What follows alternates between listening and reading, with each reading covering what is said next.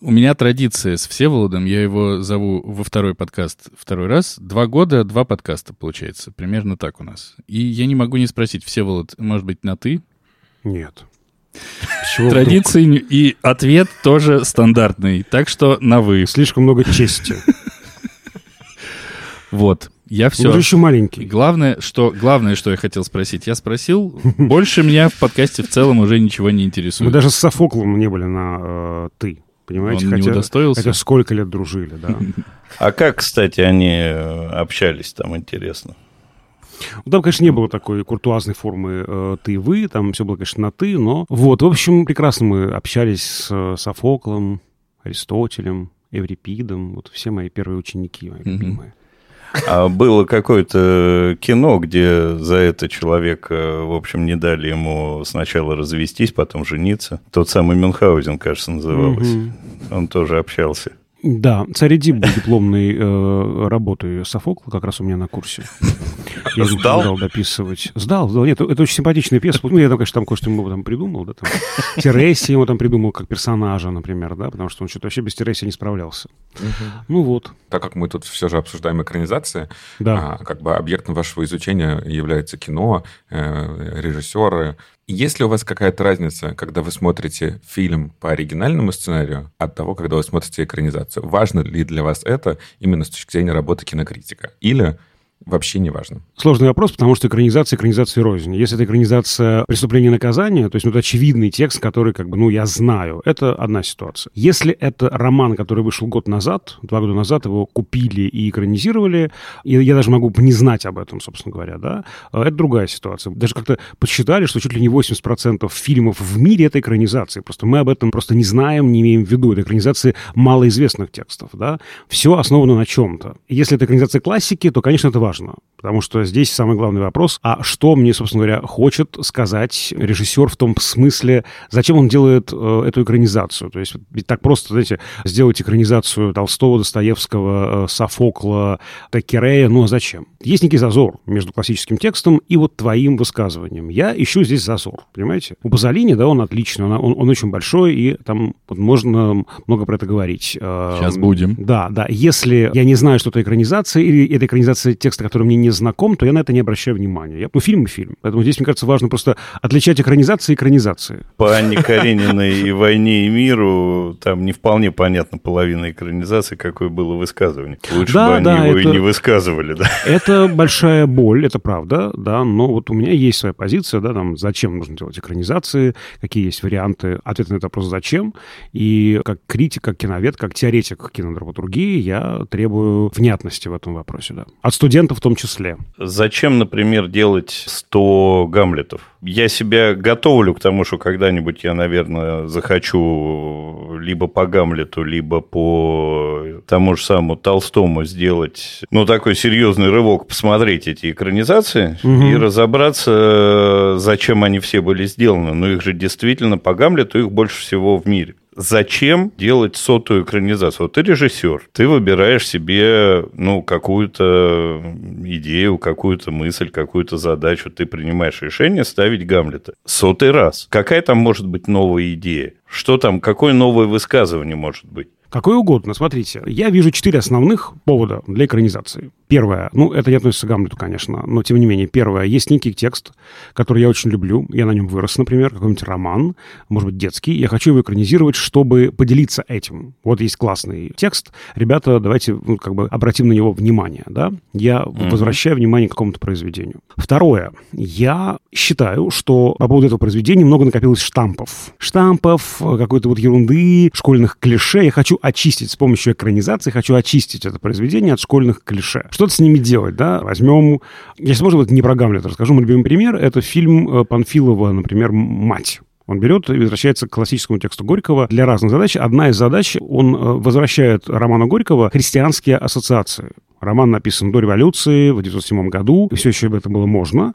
А после революции, естественно, особенно после первого съезда советских писателей в 1934 году, роман стали воспринимать как канон соцреализма, и никакой там, конечно, религиозной подоплеки видеть было нельзя. А Панфилов возвращает роману то, что советская литературоведение изъяла оттуда, да? То есть очищает от каких-то одних штампов и возвращает, например, какие-то важные обертоны, которые уходили при разговоре об этом произведении. Есть третий вариант, и вот как раз это Гамлет, например, Козинцева, когда мы говорим с помощью классического текста о чем-то другом. Мы делаем этот текст поводом для того, чтобы прокричать про что-то свое. Козинцев берется за Гамлета в 1964 году, в разгар, собственно говоря, оттепели, для того, чтобы сказать про какие-то вещи, про которые он, ну, не может или не хочет прямо говорить, но через Гамлета они хорошо идут. Например, про новое поколение, которое хочет изменить мир. Ведь у Козинцева Гамлет совершенно уникальный. Это Гамлет, который почти не сомневается. Этот монолог «Быть или быть», он, он чуть сокращен. Он читает его на фоне прибоя, отвернувшись вообще к камере.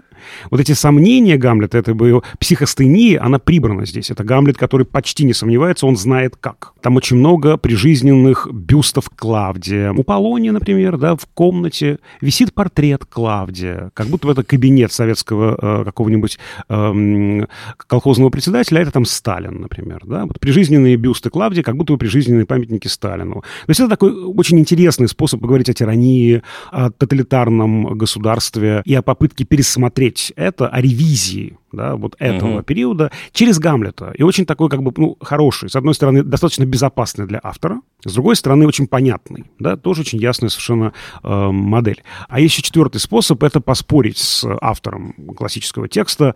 Э, вот, например, тот же Панфилов в «Матери», он фактически предъявляет Горькому, он там кое-что возвращает Горьковскому тексту, а он основном предъявляет Горькому претензию. Чувак, вот ты написал текст, который стал главным текстом советской литературы. И вот мы выходим из советской эстетики, и вообще советского периода, вот он 90-й год. Вот уже перестройка, кажется, заканчивается. Вот, кажется, уже рассыпается страна. И понятно, что советский проект оказался, э, ну, иллюзией. Такой странной вещью, которая, кажется, привела нас в тупик. Вот эта жертва матери, которую ты пишешь, как бы говорит он Горькому, получается, да, это вообще была, ну, нужная жертва? Матери и подобных. Может быть, она была не нужна, и Чурикова играет как раз вот такую мать, увиденную через уже всю призму советской истории, увиденную как бы из 90-го года, понимаете? Вот не из седьмого года, когда был роман написан, да, uh-huh. не из второго года, когда события, да, там происходит, Сормовская, да, это, эм, значит, эм, демонстрация, а вот уже из конца советского времени он скорее спорит с Горьким. И Козинцев также много спорит с Шекспиром и в «Короле Лире», и в «Гамлете». Вот эти четыре основных способа, да. Дальше можно уже крутить, э, там, они же могут соединяться, комбинироваться. Но, конечно, э, я согласен, что э, делать просто так еще одного Гамлета, наверное, нет смысла. Ну, правда. Если тебе нечего сказать про этого Гамлета, если тебе не о чем поспорить с Шекспиром, наверное, нет смысла и браться. Я здесь вот, я, ну, как бы соглашусь. Просто формально давайте сделаем Гамлета девочкой, а Офелию мальчиком, ну, можно, ну, зачем, да? Если в этом будет смысл, если будет в этом какая... Ну, высказывание должно быть какое-то... Опять же, зазор между классическим произведением и его фильмическим воплощением. Если есть зазор, и зазор этот неформальный просто, да, такой, ну, не знаю, э, скандальный какой-нибудь, да, в нем есть мысль, то он имеет право на существование, даже если я с этим не согласен. Я вижу этот зазор, и мне уже интересно. А, я в этом смысле очень опасаюсь а, всегда этих иллюстративных экранизаций, когда вот просто автор, как, не знаю, возьмем пример Бортка, да, и его сериал «Мастер Маргарита», поглавно, буквально по абзацу он выкладывает на экран текст. И понятно, почему. Этот текст имеет репутацию сакрального в советской литературе. Поди еще там измени что. И так на него там полетели такие, там, не знаю, тонны, значит, нечистот, да. А если он даже позволил себе изменить что-то, да, понятно, что это такая самая уязвимая форма экранизации. С одной стороны, счастливо для литературы, да, можно детям показать фильм или сериал, и они как будто бы прочитают, хотя это тоже иллюзия. Uh-huh. А, но, с другой стороны, нет зазора. И вот какой в этом смысл? С другой стороны, если говорить как раз про мастера и Маргариту, может быть, если экранизаций много, то хотя бы одна дословно это должна быть. Да, то для палитры, как... конечно, пусть будет, да, да, конечно. Четыре очень четких, классных повода, да, но просто очень жалко, когда появляются экранизации типа «Женитьба из 12 стульев». То есть Изменения ради изменений, как раз говорит ну, да, девочка, да, да. да, Офелия чернокожий мальчик. Вы выяснили? Мне кажется, а? можно подкаст закрывать, в принципе. Понятно.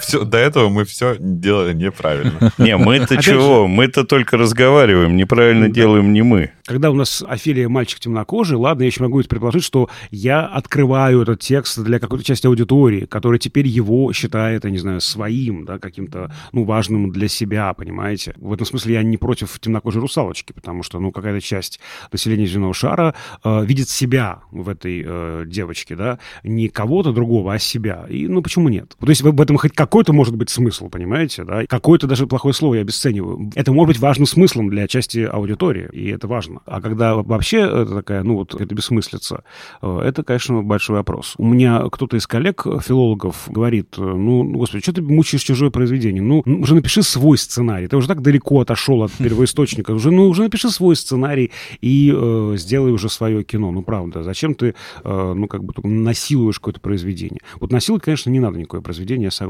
Ну вот да, такие, такие примеры у нас были, когда лучше бы написали свое.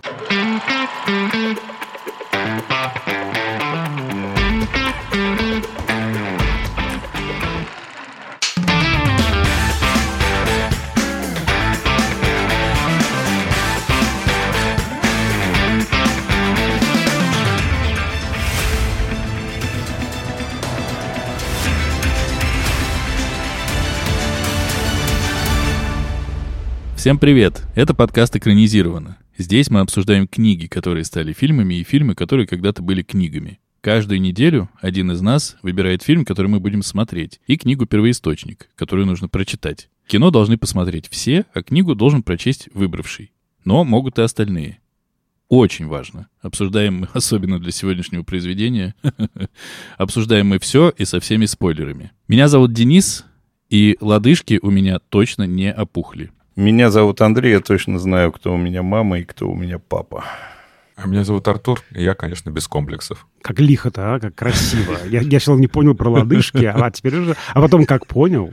Итак, кто понял сегодня в нашем выпуске, к нам в гости пришел, я буду так говорить, кинокритик, киновед, теоретик кино, преподаватель в Московской школе кино и просто известный многим сладкий пирожок Всеволод Коршунов. Здравствуйте, Всеволод. Здравствуйте. Я даже не знаю, как вы себе представить, э, видите, там, с лодыжками, с папой и мамой. Ну, Всеволод, который не путает Фива и Каринов, да, э, Коршунов. Сегодня мы обсуждаем небольшую вещицу. Я прямо написал все себе, которую Софокл написал примерно, а ведь никто же не знает точно, да? Поэтому мы можем... Нет, почему? Я помню очень хорошо, как он Какой писал. год? да. Каком году? А в каком, по, по какому летоисчислению, кстати, Так, вы все ясно здесь. Здесь ничего не добьешься. В общем, где-то до нашей эры от 496 до 406 года, потому что он тогда примерно, кажется, говорят, жил. Слишком большой разгон у вас, конечно. Целый Вся век. его жизнь. Целый век. Ну, как, сколько жил, говорят, столько мы и Ну, считаем. ладно. Ну, пусть будет, например, 466. Ну, примерно, да, 67-й, да, если быть более да. точным. Раз 60-е мы годы да. 400 века до нашей эры, вот Пят- теперь. э, Пятый век до нашей эры. нашей да, эры. да, да. Нет, в, в ноябре 67 года я очень хорошо помню этот день, когда он Да? мне принес, да, как раз царя Эдипа. На, посмотри. Получилось. Да, да, да. Ну, Я, я им задал, дети, напишите пьесу, я же у него преподавал. Вот, и он, значит, написал. Я думаю, господи, что ты написал? Я ему все рассказал, как надо написать нормально, по-человечьи. И Он написал, ну, хоть приличная пьеска получилась. А Ну, в 1967 году Да, к вам пришел Пьер Паоло Пазолини и показал свой фильм. Да. И говорит, Всеволод, я снял, посмотри. Всеволод посмотрел, э, видимо, решил дать добро или там переснял что-то. Он, конечно, переснимал. Что-то ну, конечно. переснял и... Ну, слушайте, ну, я его отправил в Марокко снимать. Ну, как, ну, как можно снимать? Он же в Греции снимал изначально. В Греции снял царя Эдипа. Ну, Просто, в, просто в лоб пошел, Ну, да? ну, ну, Пьер Пауло, ну, алло. Ну, в Марокко, э, в Северной Африке он снял эту картину. Она, ну, она хоть стала похожа на фильм теперь, понимаете? В результате всех этих дел Всеволода мы сегодня записываем такой выпуск, в котором мы обсуждаем царя Эдипа. И у нас есть такое правило, что тот, кто предлагает читать книгу, тот ее и рассказывает. Поэтому, Всеволод, просим. И отвечает вопрос «За что?». Почему было выбрано это произведение? Ну, слушайте, я думаю, что вообще бессмысленно пересказывать фабулу царя Эдипа, ну, если честно. Как показывает опыт, смысл есть, потому что больше народу смотрит, чем читает. И предположить, что все слушатели прочитали э, Софокла, я не могу. Хорошо, ну, значит, давайте так. Фивы, все хорошо. И вдруг начинается какой-то страшный голод, люди умирают, стали выяснять, что происходит, и выяснилось, что боги разгневаны. Какая-то тварь, какая-то мразь, какой-то маньяк э, убил собственного отца, вступил в половую связь с собственной матерью и сидит в ус не дует. Все ему норм.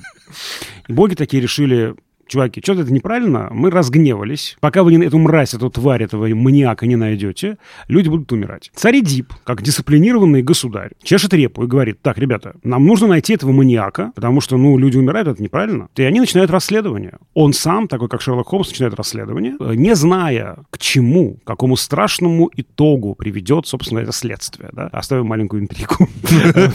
Вдруг, когда кто-то не знает, что это осталось. Это, кстати, очень крутая идея, потому что Софокл, по сути, строит свою пьесу как детектив. Это очень круто. То есть структура детектива рождается вот сейчас, в пятом веке до нашей эры, когда еще Эдгар Аллан По не написал вообще ни строчки своего знаменитого, значит, там, убийства на улице Морг, который считается первым детективом в истории. То есть время в этом произведении течет в две стороны одновременно. Это очень крутая придумка Софокла, на самом деле. И неочевидная такая штука. С одной стороны, и это время расследования. Вот он, значит, призывает одного, какие-то подробности выясняются, призывают другого, какие-то новые подробности выясняются, да, там улика, алиби и прочее, да, ну, как в детективе. А с другой стороны, время э, в другую сторону течет. Мы как бы реконструируем время и доходим до самой сути, до самого начала, что называется, да, оно идет как бы вспять. Это очень такая интересная вещь. Мне нравится для своей непростотой эта трагедия. Поэтому, да, вот он буквально как Шерлок Холмс, как такой следователь, да, ведет это расследование. Конечно, Софокла бы исключили из клуба детективных писателей, потому что там есть такой пункт у детективщиков, да, убийцы, ну, или, или окей, виновником не может оказываться сам следователь. Но у Софокла ровно так, да. Ладно уж, откроем тайну. Действительно, Эдип в ужасе понимает, что он сам и есть убийца собственного отца, муж собственной матери. Это катастрофа, потому что когда-то действительно ему в храме Аполлона в Дельфах сообщили, что тебе вот на, на тебе такое проклятие лежит, ты должен вот эти сделать два страшных преступления, и он идет куда угодно, только не домой. Он не возвращается в Каринф. Он думает, что он из Каринфа, а выясняется, что он из Фиф. Но он этого не знает до самого последнего момента, что его родители прекрасным образом решили его, э, значит, просто э, убить, отдали пастушку, он должен был, значит, его бросить на поле, а чтобы уж наверняка там еще и ноги ему, это еще в мифе было, это не придумал Софокл, это так называемый фиванский цикл мифов, еще ноги ему там, значит, прокололи, чтобы он был инвалидом, чтобы далеко не ушел, что называется, от этого места, если вдруг не погибнет. И добрые люди из Каринфа взяли его и усыновили его, и он думает, что он вот сын правителей Каринфа, Каринфа. Тьфу ты, ФИФ, что я говорю, да, извините. И добрые я люди из ФИФ, сижу, да, добрые люди из ФИФ взяли его, и он думает, что он их, собственно говоря, да, ребенок, он не знает про эту каринфскую всю предысторию, да, и вот как узнает, как приходит в ужас, выкалывает себе глаза, это такая, такая метафора духовного эм, оскопления. оскопления, да, и как раз прозрения. Чтобы прозреть, нужно выколоть себе э, как бы глаза, которые тебя не туда э, завели, что называется, да, и пускается в изгнание. Вот такая чудовищная история ждала Эдипа, да. Когда все Волода мы уговаривали, умоляли на коленках прийти к нам в подкаст, э, мы договорились а у нас такая тоже традиция, гости придумывают, о чем мы будем говорить. То есть выбирают книгу и ее экранизацию. Мы ждали, ждали, ждали, ждали. Всеволод говорил, я думаю, я думаю, сейчас я придумаю. И вот Всеволод придумал. Поэтому, конечно, не можем не задать вопрос, почему. А вот не знаю почему. Конечно, я думаю про Гамлета. У меня есть мастерская в иркутском филиале в ГИКа, я там с ними онлайн э, дистанционно занимаюсь. И вот у них был экзамен по истории зарубежной литературы этого периода, как раз э, Средневековья и Возрождения. Мы изучали экранизации, и вот как раз вроде логично, им был устроен такой марафон Гамлета. Там у нас был такой расширенный марафон. Там был и «Король Лев» мультфильм, и пьеса Тома Стоппарда «Розенкранц» и Гильденстерн «Мертвы», и индийский фильм «Хайдер» 2014 года, такой индийский мюзикл, музыкальная картина на основе, да, Гамлета шекспировского. Конечно, Гамлет Лоренса Оливье и Гамлет Козинцева, естественно. В общем, поизгалялись. И вроде как логично было взять Гамлета, но потом такая прям скука смертная, да. Вот, Висконти, думал, я очень люблю висконтевские экранизации, что «Смерть Венеции», что «Белые ночи», но тоже как-то уже, ну, не знаю, устал я про это думать. А, не то, чтобы прямо «Царь Дип» — это вещь, которую я не думаю, но, понимаете, это какая-то безусловная для меня пара, вот безусловно. То есть я о них первым образом, собственно говоря, подумал, и дальше я думал о чем-то чуть э, менее таком древнем, скажем так, mm-hmm. да. И понял, что ничего мне не приходит в голову, и как-то вот настроение у меня поговорить именно об этом, об этой паре. Э, Софокл и Пазолини. Ну что, товарищи, читали ли вы? Как только был сделан выбор, через час я его прочитал. У меня причем э, «Царь Эдип» лежал в отложенном давным-давно, то есть все, не доходили руки, ноги и так далее.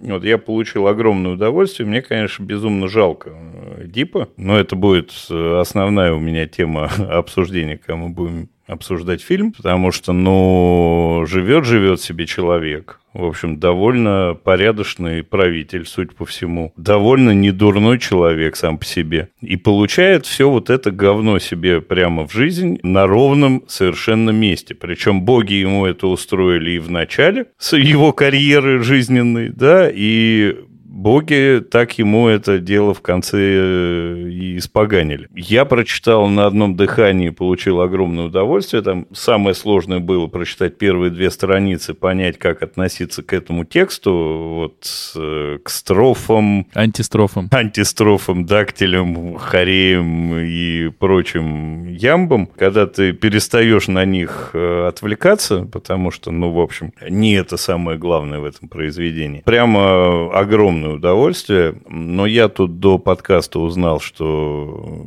из нас троих, я не знаю, как Денис, но из нас двоих с Артуром, только у меня такое удовольствие от прочтения этого произведения. Но ты так еще рассказываешь, как будто ты удивился сюжету. Ты так прочитал, что-то новое для себя открыл. Ты знаешь, открыл для себя новое, безусловно, потому что, ну, а что я знал про царя Эдипа до этого? Я знал про Эдипов комплекс. И то очень очень поверхностно про э, мальчиков, которые там вожделеют и не вожделеют своих мам и прочую историю. Все, всю историю про царя Эдипа последовательно от начала до конца я прочитал только сейчас. И получил огромнейшее удовольствие. Честно, очень сложно мне дается стихотворная форма. Неважно, будет то какая-то современная, просто как бы поэзия или вот условно такие пьесы. Поэтому для меня самое сложное было это вот прочитать. Я читал не так давно мифы, поэтому эту историю принципе, как бы ничего я тут особо не удивился.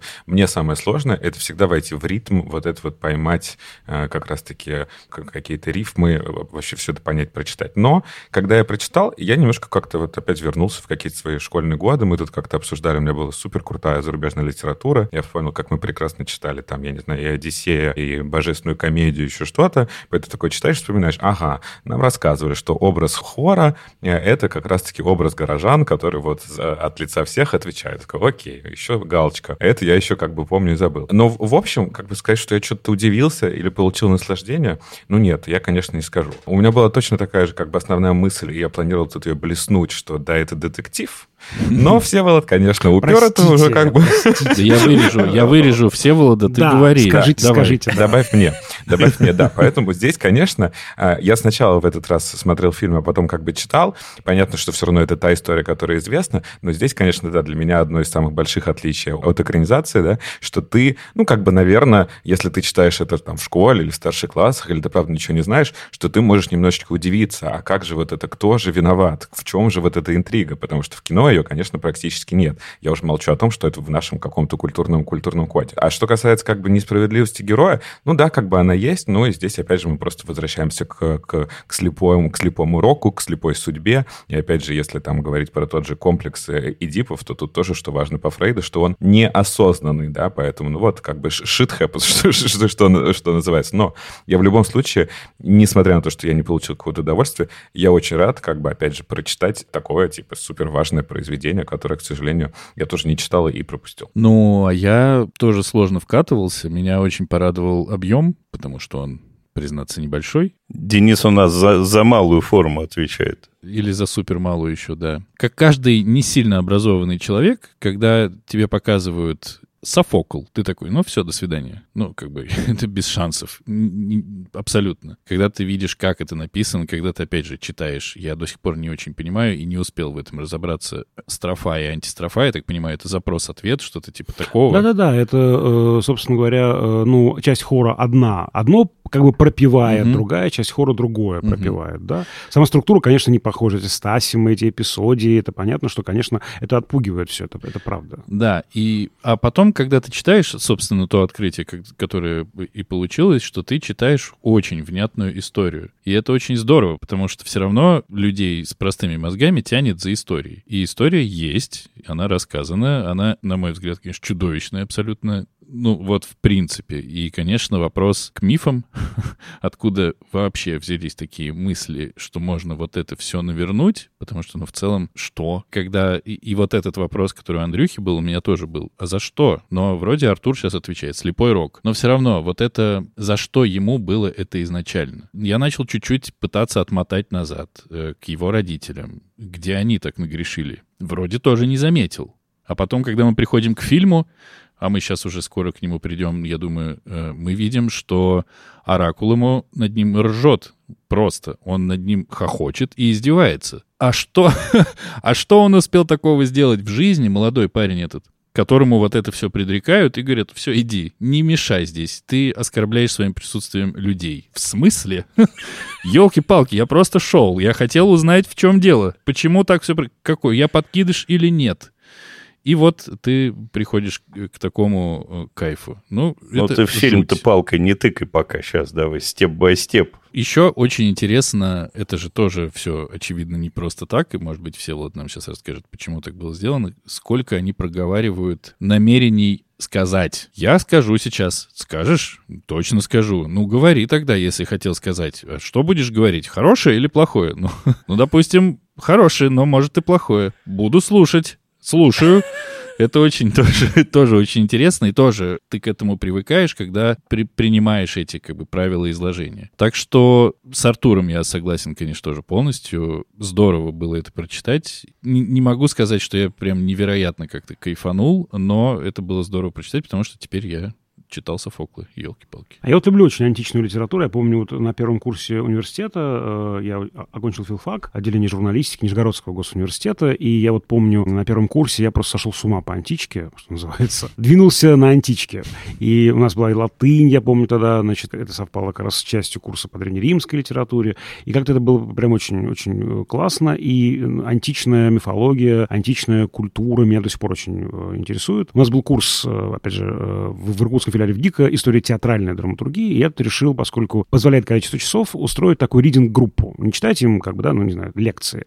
А мы выбрали энное количество пьес, там, не знаю, дюжину, самых главных в истории мировой драматургии, и прям вот очень подробно по ролям прочитали и обсудили. Вау. И вот мы там несколько пар сидели на царе Эдипе, и мне было очень интересно, как ребята реагируют, да, им там, не знаю, 17-18 лет, как они реагируют на царя Эдипа. Я им помогал, конечно же, там разбираться в этих стасимых эпизодиях и прочем, да. Э, меня потрясло, например, как они, э, то есть они смеются, то есть они читают и смеются, трагедию, ржут как бы, ну, они вежливые ребята, они сдерживают смех, но я вижу, ну, там маленькое окошечко, удаленная связь, но все равно я вижу, что они сдерживаются, там, на них, кажется, цикает староста.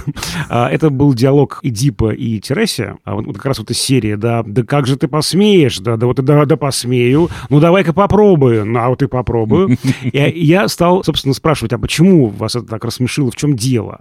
И они, извиняясь, сказали, знаете, похоже на эти дисы в рэп-баттлах, которые мы сегодня так хорошо знаем. Мы теперь понимаем, понимаем, откуда они пришли. А вот к вашему вот как раз вопросу про строфу, антистрофу, это mm-hmm. же тоже все диалогическая форма э, культуры, поэзии, музыки, и, собственно, рэп-баттлы ничем не отличаются, ну, как бы сущностно, да, по сути, да, от этой диалогической формы культуры. И мне понравилось, что, собственно говоря, противостояние Эдипа и Тереси это в каком-то смысле противостояние Оксимирона и там, я не знаю, кого, Слава КПСС или там с, кем у него было знаменитое противостояние? Со, со Славой знаменитое было, да. Да, а там у него несколько, да, знаменитых, правильно.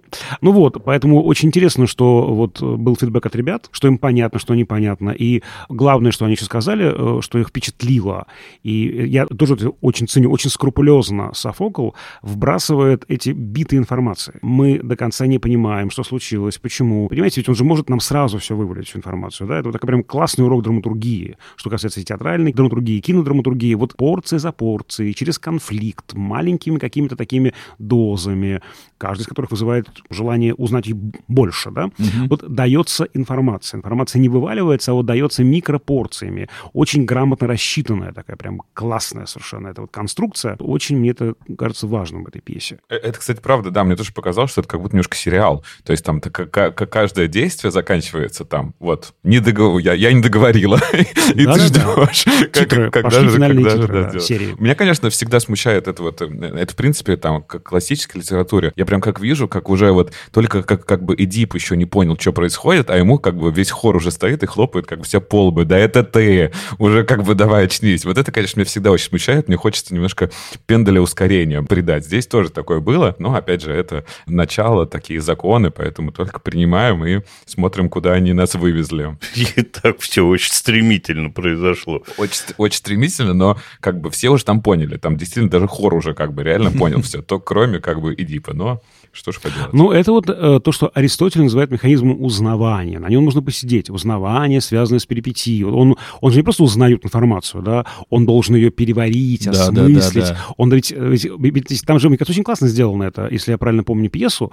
У меня вот убеждение, что он не, не, не понимает, он понял, возможно, раньше их всех. Он не принимает. Он, он не принимает, этого. он боится признаться, боится, ну, как бы цепляется за возможность, что, ну, а вдруг это ошибка, а вдруг это не я, да, то есть он все на самом деле понял, но до последнего, знаете, вы когда анализы получили какие-нибудь неприятные, да, но вдруг это ошибка в лаборатории, а вдруг это там... Пойду еще моя проверю, фамилия. да. Ну да, да, да, да, пойду еще сдам эти анализы. Это такая, мне кажется, важная штука, такой там саспенс возникает действительно из-за этого, из этого узнавания, которое сопряжено с перипетией, очень мощное, да. Я, кстати, не согласен с вами с... Ну, или я бы чуть по-другому это прокомментировал, да, ведь особенность этой трагедии, как как и многих других трагедий, а Эдип — это такая эталонная трагедия, в том, что, да, ему это ни за что, ну, вы сейчас на это смотрите с позиции уже 21 века, да, с позиции, э, значит, там, что-то сделал, получи. Нет, э, это рок, это, это фатум, судьба. И даже не боги же распорядились, да, э, ведь боги тоже не знают своей судьбы. Зевс, верховное божество древних греков, не знает, что будет с ним. Плетут нить судьбы Мойры, слепые старухи, которые даже если что-нибудь им и, и, могли бы рассказать вам, да, они же нитку ткут, да, они не видят ее, они не могут вам это рассказать. Никто не знает своей судьбы. Она никому не открыта. Да? Это такой вот, мне кажется, в этом образе Фатума рока судьбы аккумулирован страх древнего человека перед миром внешним. Вы выходите из своей пещеры ли, из полиса, из дома, и вот там дальше какой-то дикий мир с непредсказуемыми совершенно законами, да. Нет правил. Ты просто можешь оказаться в любой совершенно ситуации, и в любой ситуации будешь, ну, в проигрыше. И это вот такой аккумулированный страх древнего человека перед миром. И фишка трагического героя как раз в том, любого, да, что Гамлета, кстати, что Эдипа, да, э, и прочих, ну, или почти всех, не всех не скажу любого, все-таки, да, многих, почти всех, аккуратнее скажем, в том, что он, зная, что это судьба, зная, что это рок-фатум, пытается ее изменить. У Гамлета это быть или не быть, оно ведь, ведь ровно про это. Не быть значит покориться, вот плыть по течению, а быть значит каждую секунду осознавать то, что ты делаешь. Это очень хорошо показано по Пазолини этими его поворотами. Что делает Эдип? Он говорит, куда угодно, только не домой, только не в Каринф. В Каринф я не вернусь. Да? Что он делает таким образом? Он меняет свою судьбу. Он пытается убежать от нее. При этом он закрывает глаза. Да, и у Пазолини это очень классно сделано, да, что он э, при этом доверяется судьбе. Он, с одной стороны, пытается убежать от судьбы, а с другой стороны, он доверяется ей, да, куда угодно, куда глаза глядят или куда они не глядят. А судьба его под белорученьки как раз домой-то и ведет, только он этого не знает. Это очень много энергии, да, бороться со своей судьбой. Вот мы сегодня недавно обсуждали нового Человека-паука, анимационную часть. Там же похожий трагедийный посыл у нашего мальчика этого Майлса, да, если я правильно помню его имя. Извините, если я забыл. Майлз, мне кажется. Майлз, Майлз Моралес. Майлз да. Моралес, да. Поэтому говорят, что вот мы все пережили эту судьбу. Мы все пережили эту травму, эту потерю, эту гибель, да, близкого человека. Ну, успокойся тоже. Он говорит, а почему я должен соглашаться? Это моя жизнь, да, и я, можно, сам в ней разберусь. И он пытается эту судьбу изменить. Там такой очень мощный, мне кажется, как раз трагический обертон, трагедийный, прям почти софокловский, что, конечно, выводит эту э, анимационную картину на какой-то такой прямо, ну, метауровень. Mm. Короче, это очень мощная энергия бороться с собственной судьбой. Ты знаешь, что ты обречен, но не бороться ты не можешь. И, конечно, здесь прямо, ну, вот в этом и есть ну, для меня вот самая соль этой трагедии. В этом такая сила личности, сила духа. Это именно в Сафоновском Эдипе этого как раз нет, это все вычтено по Пазолини. Ну, самое паскудство – это, конечно, существование оракула. То есть мы опять возвращаемся к обсуждению прибытия, по сути. Если ты живешь свою судьбу, не зная ее, тебе как-то жить-то, наверное, попроще, потому что О, ты да. можешь быть в уверенности, что ты решаешь. А когда тебе вначале сказали, что, дружище, у тебя будет вот так, и оно тебе надо вообще, вот существование оракула при... Э, а как тогда он функционирует?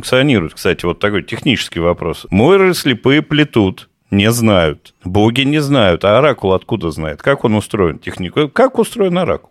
Смотрите, э, это пифия э, этого э, оракула Аполлона в Дельфах. Пифия – это проводник.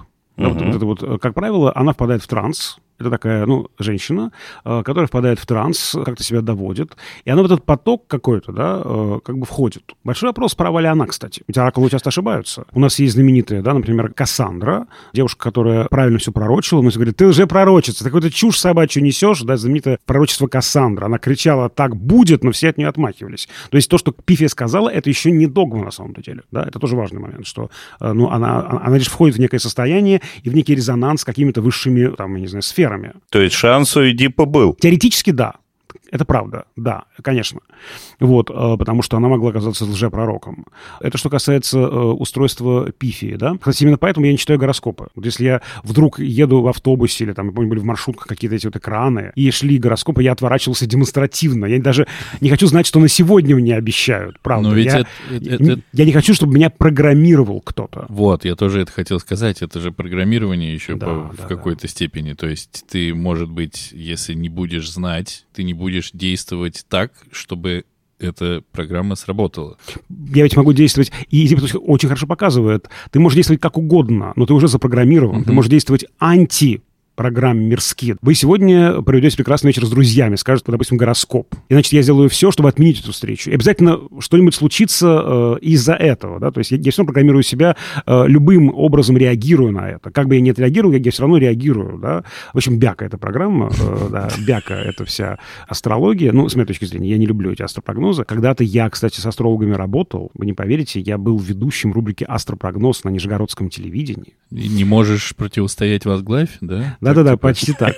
И мне сказали эти астрологи, что эти ваши гороскопы, мы, конечно, вам все напишем. Но это полная чушь, потому что на самом-то деле лунный календарь, ну, лунная эта структура гораздо точнее, а уж если солнечную используете, будьте любезны, то знаете, что не 12 знаков зодиака, а 36, потому что есть, вот я вот водолей, я эм, поздний водолей, есть ранние водолеи, есть зрелые водолеи, а есть поздние водолеи, и они очень отличаются. Короче, в общем, я против программ. И как раз Софокл э, показывает нам этот страх э, древнего человека, да, ты хочешь э, уйти от программы, и как раз ты не можешь ничего сделать с этим. И мы сегодня, конечно, почему нам сложно еще с Эдипом, да, потому что мы-то все сегодня говорим про жизненный сценарий, про то, что нужно от него оторваться, родители, школа, наставники, там кто-то еще формируют сценарий, старшие братья, опять же, простите, да, и нужно открепляться, свою субъектность проявлять. Соль трагедии в том, что как бы ты не пытался от открепиться от этого, но это невозможно. Именно поэтому трагедия как жанр уже к концу 19 века не столь актуальна. Мир изменился. Мир изменился очень сильно. Либо просто так этого всего продолжают бояться, что решили закрыть глаза на предопределенность фатум и все убрать из повестки, чтобы не, чтобы не признать, что все оно так и есть. Мне нравится эта точка зрения, да. Слушайте, давайте выясним, Предопределено ли нам сегодня обсудить фильм? Кажется, нам предопределено обсудить фильм. Да, да. Ну, Хотя, конечно. честно говоря, конечно, вопросов у меня еще э, тысяча миллионов, и они возникают по ходу дела, но что делать? Еще через год все Всеволода позовем и да обсудим. Давайте. А теперь, получается, к фильму.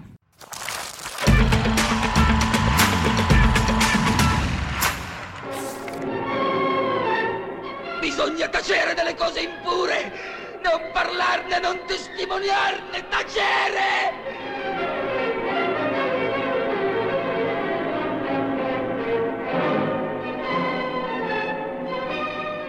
Guardati, nel tuo destino c'è scritto che assassinerai tuo padre e farai l'amore con tua madre!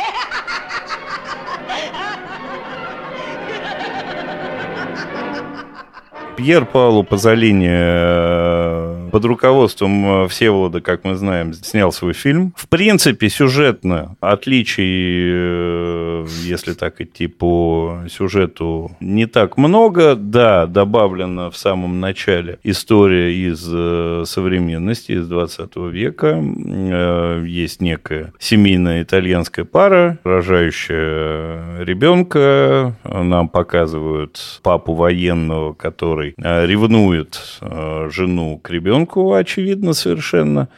И вся современная часть заканчивается на том, что он ребенка берет нежно за ножки, видимо, с каким-то не очень добрым посылом. После этого мы переходим к Софоклу. В Марокко нам показывают э, всю историю, которую рассказал Софокл. Да, ну и заканчивается тем, что уже слепой Эдип, начиная свое странствие в Марокко, оказывается, соответственно, в наше время на ступенях и на улицах какого-то итальянского города, может быть, Это Рима. Болонья, это Болонья, Болонья. А, Болонья, да. Собственно, в таком же слепом виде и возвращается э, вот по кадрово на кадры с начала фильма, на угу. зеленую лужайку и шумящие деревья, которые э, нам очень долго и красиво показывали в начале фильма, когда он был еще младенчиком. Если, когда я читал Софокла, я прямо Эдипу сопереживал переживал, потому что, ну, он прямо в моем представлении, в моем прочтении не был виноват, ну, примерно ни в чем. Он просто поругался на дороге с э, человеком и убил его, и не его одного. А тогда. Это история того времени. Можно поругаться, и мы не знаем. Нам Софокл не рассказывает, что у них случилось. И, может быть, на него эти люди напали, били его палками, он отбивался, и так все случилось. А здесь он у меня не очень вызывает вот такого сочувствия. Он не до конца, не до конца мне показался э, при, приятным человеком, скажем так. Есть ощущение, что какая-то в нем внутри гнильца-то напихана. И, в общем, не так уж, чтобы все ему ни за что. Даже так, Пазолини, как мне показалось, пытается сделать его нехорошим, у него это не очень получается, но заходы такие он делает, что вот, ну, не очень хороший, да нет, хороший, а вот, да не нормальный. Ну, вот и как-то вот это вот дергание туда-сюда оставляет чуть-чуть другие впечатления. Вот. Отвечает к доске по залине, да? Отвечает на Я послушаю, что вы скажете, потом я свою позицию озвучу. Да, пожалуйста, к доске, теперь, пожалуйста, Артур. Да, да так сложно мне не давалось, не давалось кино очень и очень давно. Хотя, как бы, как казалось бы, я обожаю очень сложные фильмы, какие-то бессюжетные, очень непонятные. Здесь для себя я э, э, определяю два больших таких, э, ну, не то чтобы плюса, а два больших момента, которые мне очень сильно понравились. Первый, я даже как бы себе не мог представить в голове, что начнется царь Эдип со времен Муссолини, потом перейдет вообще в какую-то вымышленную... Ну, это мы знаем, что это съемка в Марокко, но глобально это не Марокко, да, это какая-то выдуманная, я не знаю, временная, вневременная какая-то вообще мистическая темпоральность, я не знаю, это что-то вот, вот так. А потом мы опять вернемся уже в современное время к режиссера, и вот это, конечно, ну, для меня, честно говоря, какое-то большое а, откровение, открытие. Не могу я так сходу вспомнить еще какие-то фильмы, которые так легко вообще поступали с, с временной как бы линией. Понятно, что тут ты сразу можешь как-то уже домысливать, что неважно, когда это все происходило, все одно и то же, все повторяется, все, все как бы вот эти люди э, по спирали ходим, и все это будем повторять.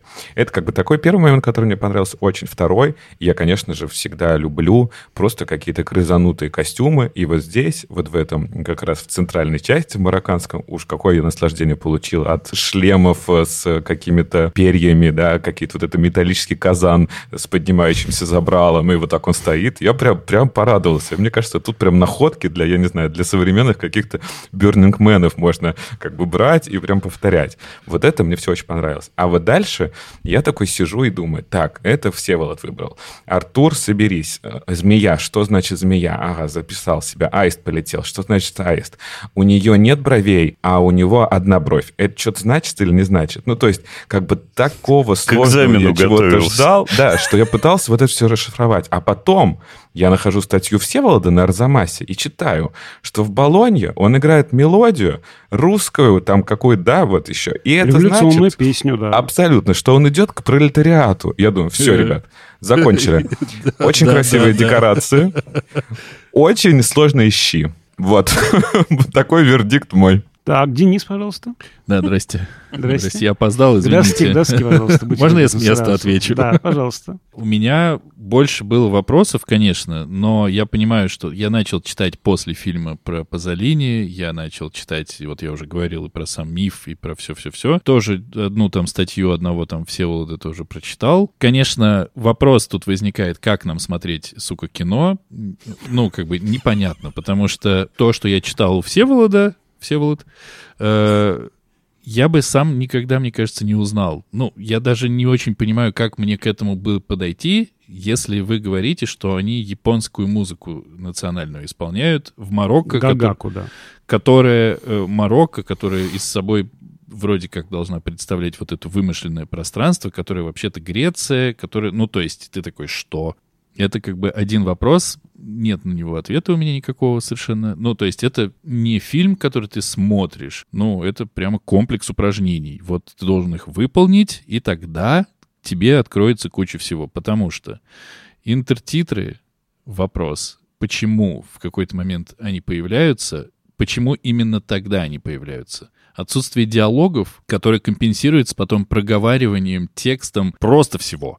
Ну, то есть, э, то они не говорят, не говорят, не говорят, то символы, символы, символы, символы, символы, потом просто прокричал он э, всю свою историю, как бы всю разгадку, загадку, вот все-все-все. Но даже несмотря на это, две вещи у меня были. Первая — это тоска, беспросветная абсолютно, потому что где он ходит, что это за люди, как они там вообще живут и чем они занимаются, у меня нет ни малейшего представления. Они просто периодически гоняют куда-то скот, ну, то есть он есть, и потом его нет. Что Причем они едят? непонятно, что он жрет там, этот скот.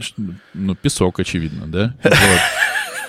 И ощущение, на котором я себя поймал, потому что я когда досмотрел фильм, я начал его смотреть заново, потому что я заметил две вещи. Ну, первое, это то, что Андрюха уже сказал, это покадровое возвращение обратно, а второе, это я случайно. Я, когда встретились вот тот пастух с тем пастухом, который один спас, другой должен был прибить Эдипа, это же еще и симметрично в фильме стоит. От, от начала первый момент до конца второй момент. Это так прикольно. Ну, то есть там очень много вот этой симметрии. И, конечно же, отца в, во времена Муссолини играет, кажется, тот же актер, который играет э, отца в... Ну и мать, да. Ну и мать. Ну, да, естественно, да. Ну, Вот. Ма- давайте назовем, что ну, Сильвана Мангана — это суперзвезда итальянского кино, которая Кстати, играет очень и красивая. Акасту. Очень красивая. Да, Сильвана Мангана, да, невероятно красивая актриса, вот, и, действительно, ну, королева итальянского экрана, а Эдипа играет Франко Читти, один из любимых артистов Пазолини. Кстати, очень красивый. Да, и он как раз такой естественный человек. У Пазолини была концепция, что Читти, он как бы никакой, он естественный, он как бы такая табула раса пустой, да, вот, и он, в отличие от Эдипа Софокла, как раз мы, не- мы о нем ничего не можем сказать почему-то, мы и пытаемся сп- спроецировать туда что-то, плохой он, хороший, не очень понятно какой, он, он как бы никакой, да, это мы еще к этому вернемся. Еще в этом фильме играет э, очень яркая фигура в истории итальянского кино, это Нинетто Давали, он играет того самого э, мальчика, который приводит его на эту Болонскую площадь, а Нинетто Давали, возможно, наши советские зрители помнят по картине Рязанова «Невероятные приключения итальянцев в России», это он и Да, есть. да, да, да, это да. он и есть. Тот самый медбрат э, в Петербурге, Ленинграде, который копает под всеми львами.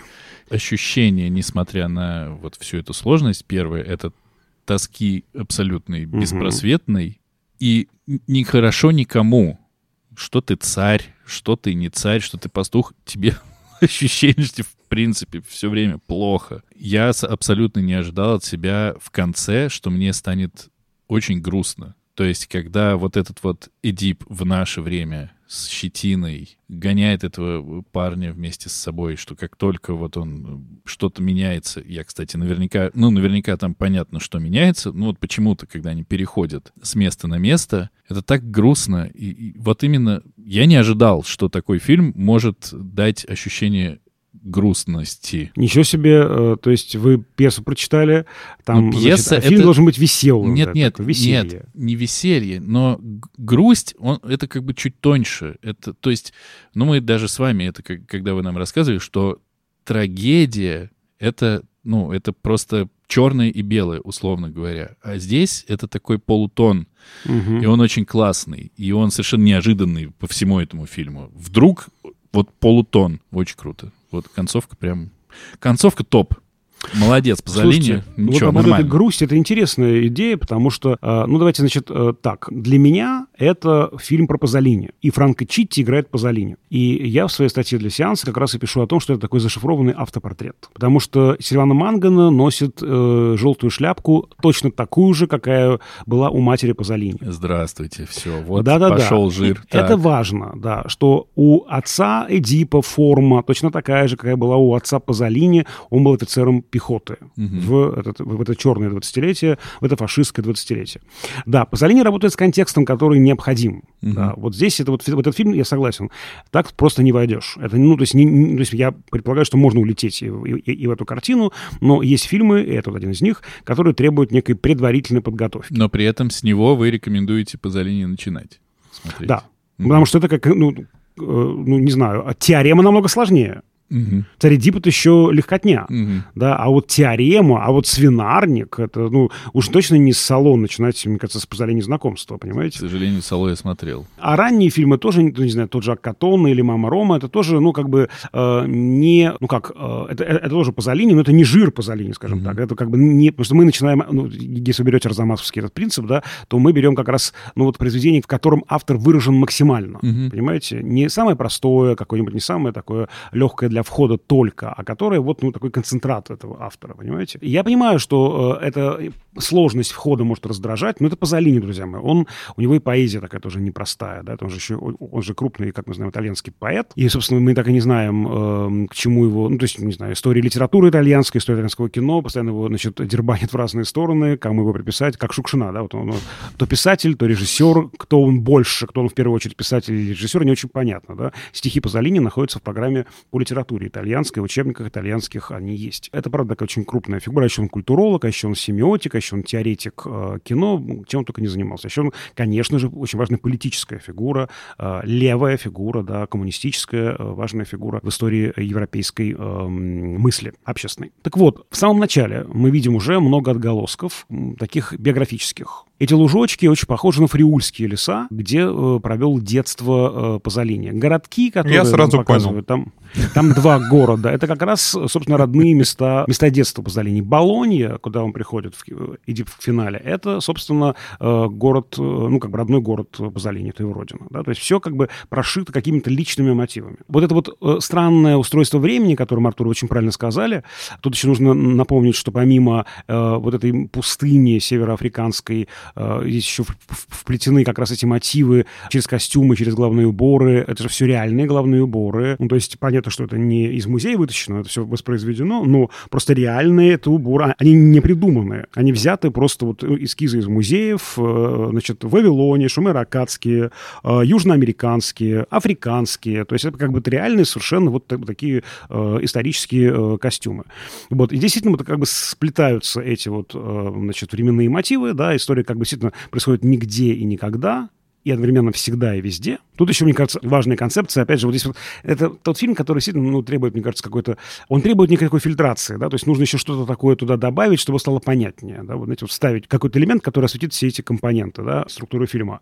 Для меня, наверное, главная эта идея, это идея слоистого поэтического времени. Она совершенно не очевидна, из фильма она не вытекает. Поэты, Это такая очень старая концепция. Про это писали, в частности, футуристы, например, в 20 веке, в, в начале 20 века в России. Про это у Пушкина есть пророк, стихотворение знаменитое. Поэт видит время насквозь. Вот так устроен поэтический взгляд. Он видит вот не текущий момент, да, а время, которое, знаете, похоже вот на штору, на складку, да, вот как бы, то есть разные времена — это такие как бы элементы складки. И вот мы как бы спицей или иголкой проткнули, да, и как бы все времена у нас соединились. То есть время не линия, не цикл, не колесо, а время это такая вот материя складчатая, да, и поэт, он может вот иголкой проткнуть все эти времена, он их видит насквозь. Это и дарово, и проклятие, и плюс, и минус, это и хорошо, и ужасно, наверное, так, да. Собственно, зеркало Тарковского про это, про время, которое вот это поэтическое, слоистое, множественное сломалось, а потом починилось. Я так например, интерпретирую зеркало, в частности. Здесь то же самое. Э, Наш Эдип рождается в не очень э, удобное время, да, в эпоху фашистскую. И он, как такое э, обнуленное сознание, чистое сознание, как бы отправляется в свой некий жизненный путь, не пытаясь прилипнуть ни к чему. Он как бы никакой, он как бы никто и нигде. И в этом смысле он как бы э,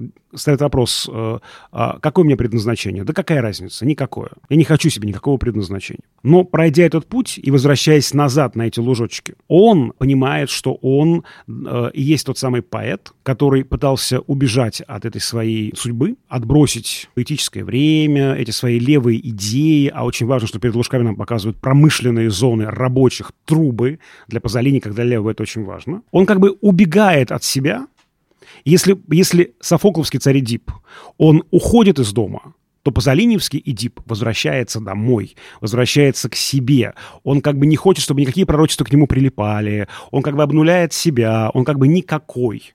А, по, а потом понимает, что это ловушка тоже. Ты какой-то. Ты не можешь быть никаким. Признай в себе, что ты какой-то. Прими да, свои левые взгляды, Прими то, что ты как Пазолини, ну, а Пазолини это известно, да, что он нигде э, не удерживался, да, он в каждом сообществе, в каждом комьюнити, он э, становился потом в итоге врагом персоны Нонграта, он, значит, фрейдисты, э, значит, его выгоняли, он сам от них уходил, марксисты, в общем, понимаете, да, он как бы был нигде не своим, понимаете, он нигде не смог стать своим, он был Свой все время... среди чужих. Вот-вот-вот, что-то, что такое, да. Как, опять же, уж, коль мы сегодня про Человека-паука говорим, там эта фраза знаменитая, да, ты всегда один и ты в этом не одинок, говорится в фильме. Красиво. Вот что-то такое здесь, да. То есть ты, как любой поэт, всегда один, и ты в этом не одинок. Поэт, он, все, он как бы в метапозиции находится, понимаете? почему-то сейчас еще грустнее становится. Это очень грустный фильм, это правда. Вот мне очень понравилось, что как вы еще грусть это расшифровали. Это очень грустный фильм про то, что ты пытаешься... Это даже не про судьбу уже, да, а про то, какой ты есть. Ты от себя пытаешься убежать. Или, наоборот, нагружаешь себя чем-то, да, что к тебе липнет, да, не твое. Либо пытаешься от него, от этого чужого, а, от любого, да, я как бы никакой, я никто, я, я ни с кем из вас. Ну, Ты, значит, от этого груза отказываешься, но ты не можешь быть никем, ты не можешь быть этим, этим чистым листом, да, ты все равно через страшные потери, через страшные какие-то страдания, да, ты приходишь к этому, э, что ты есть кто-то, раньше или э, позже. У Базолини очень такая в этом смысле тяжелая судьба. Кто он такой? Поэт ли, режиссер ли, теоретик ли кино? Э, он с интеллигенцией ли? Он с рабочими, да? Вот с кем он вообще, да? Вот он такой ведь очень даже, ну, не знаю, вот, вы на него посмотрите, с одной стороны прям такой вот, у него же такое не тонкое, да, лицо, такое грубые черты лица, очень грубые черты Красивый, лица. кстати, может. Он очень красивый. И вот у него одновременно есть и какая-то вот глубина и тонкость, и какая-то вот такая прям почти звериная грубость, понимаете? У него есть и интеллект на лице, да, и какая-то вот такая, ну, не знаю, словом животным я не, не хочу знать, потому что это звучит оскорбительно, но я имею в виду такая инстинктивная какая-то вещь, да, вот, и это, мне кажется, есть и у Читти. Именно поэтому Читти ему и нужен. Лицо Читти, почему оно такое важное? Потому что такое, как экран, на который можно что угодно проецировать, он такой пустой. С другой стороны, оно как бы и грубое, и при этом тонкое одновременно. То есть Читти, он как бы вот и есть, мне кажется, идеальный актер э, Пазолини, именно поэтому он его больше потому что Давали он уже какой-то. Давали он такой весельчак, он такой, знаете, такой вот плут, он вот не э, чистый такой, да, вот экран для проекции Пазолини, а, а Чити такой. И в этом смысле это как раз авторский фильм про себя в несколько зашифрованном, несколько это в кавычках, понимаете, да, виде он делает автопортрет. Вот как у, у, у Веласкеса есть минины, да, где он показывает самого себя. Он как бы нам инфанту показывает, там королевская семья вроде отражается у нас в зеркале, но при этом он сам у нас в кадре на холсте. Вот здесь тоже такой получается автопортрет Пазолини. И э, мне кажется очень важно, что как раз э, с помощью царя Эдипа он говорит вообще о человеке в 20 веке, об этих каких-то, ну, в общем, э, страшных разочарованиях уже конца 60-х. А, еще не наступили 70-е, 80-е, эти страшные в итальянском э, обществе годы, но уже все это зреет. В этом же году выйдет «Китаянка Гадара», где он будет обыгрывать переход французских, европейских интеллектуалов от эм, влюбленности в СССР к влюбленности э, в Китай. Уже это зреет, уже скоро дойдут советские танки в Прагу, и окончательно западные интеллектуалы отвернутся от советской программы и будут страшно увлекаться китайской программой. Все это очень скоро будет происходить. Еще позже начнутся страшные теракты со стороны ультраправых и ультралевых в Италии. И возникнет поколение э, интеллектуалов, в частности режиссеров, которые будут, как Франко Читти говорит, не, я не хочу, чтобы ко мне прилипло ничто, ни левое, ни правое, ни центристское, никакое, я сам по себе. Я рассказываю маленькие истории про себя. Цена этого, я сам по себе, очень высокая, говорит Пазолини. Он тоже пытался. Цена — это, да, вот это вот э, изгнание, это одиночество, это духовное, да, ослепление. Вот и это очень грустный фильм. Невероятно грустный, потому что от себя не убежишь. От этих э, волн внешних тоже не убежишь. Э, нужно каждую секунду простраивать отношения, да, взаимоотношения между собой и этими волнами. И желательно, чтобы ни э, волна тебя не э, потопила, э, ни там ты, значит, э, не э, умолился, не обнулился. Ну, короче, это такая огромная, э, такая, не знаю, работа каждую минуту. И, э, не знаю, это прямо, ну, грустное кино. Правда, грустное. И при этом, оно, не знаю, как объяснить, оно грустное, мне почему не нравится слово грустное? Оно печальное, конечно, печальное, но оно такое, знаете, что ли, отрезвляющее. Для меня оно отрезвляющее. Это печаль отрезвления. А, до этого, до «Царя Эдипа», ну, до, до осмысленного просмотра, я могу еще, ну, как-то иллюзии питать, надежды, ну, как-нибудь проскочим. Позолини говорит, не проскочишь. Да? Вы знаете, в этом смысле тебе ставят диагноз, и это очень грустно, печально, но тебе легче. Ты знаешь уже, ну, как с этим быть. Да, условно говоря, ну, не знаю, поэт говорит Пазолини, это неизлечимо. Вот у тебя диагноз, чувак, ты поэт, а, а также еще ты марксист, фрейдист, левый, э, значит, э, теоретик, э, ты крестьянин по своему происхождению, ну вот э, ты вот такой вот, да. И это, ну, диагноз, это не лечится, живи теперь с этим.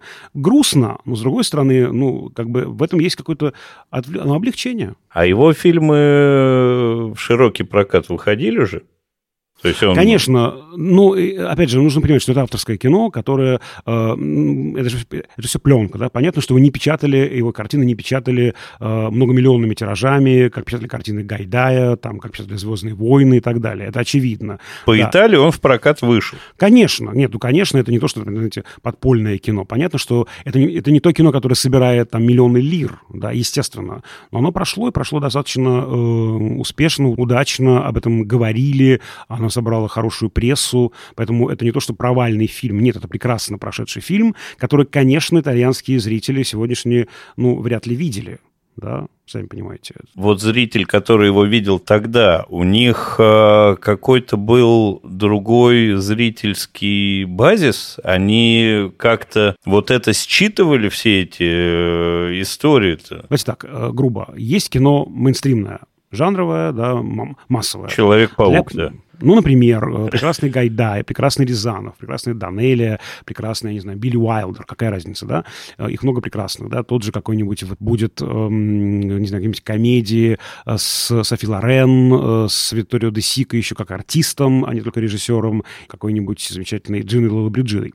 Вот, то есть это массовое кино, которая не требует никакой внутренней работы. Нужно прийти на э, сеанс с чистой душой, открытым сердцем, да, все. Ты вот как бы идешь туда. Это такой, знаете, то, что Блок называл электрический сон наяву. Мы погружаемся в некий такой прекрасный сон наяву. Полуспим, полубодрствуем, очень, очень, очень классно проводим время. А есть другое кино, авторское, артхаусное, которое требует внутренней работы которое одной рукой нас погружает на какое-то время в сон наяву, потом хопа так, да, и мы должны проснуться. Мы такие, Засинхронимся по хлопку. Да, да, так, опа, так раз, и, и снова очнулись такие, что, где я, как, что, да? Потом снова как бы вроде бы уснули, снова какой-то сбой восприятия. То есть, если а, первый тип кино, это вообще, мне нравится даже их э, э, называть кино 1 и кино 2. Они слишком разные просто, да, для того, чтобы их считать одним каким-то э, медиумом. Так вот, если кино 1, оно требует, оно старается э, как бы погрузить зрителя в некое такое состояние, такое полусознательное, то кино 2, наоборот, э, требует от зрителя внутренней работы и ставит блокировки восприятия и постоянно вот эти вот какие-то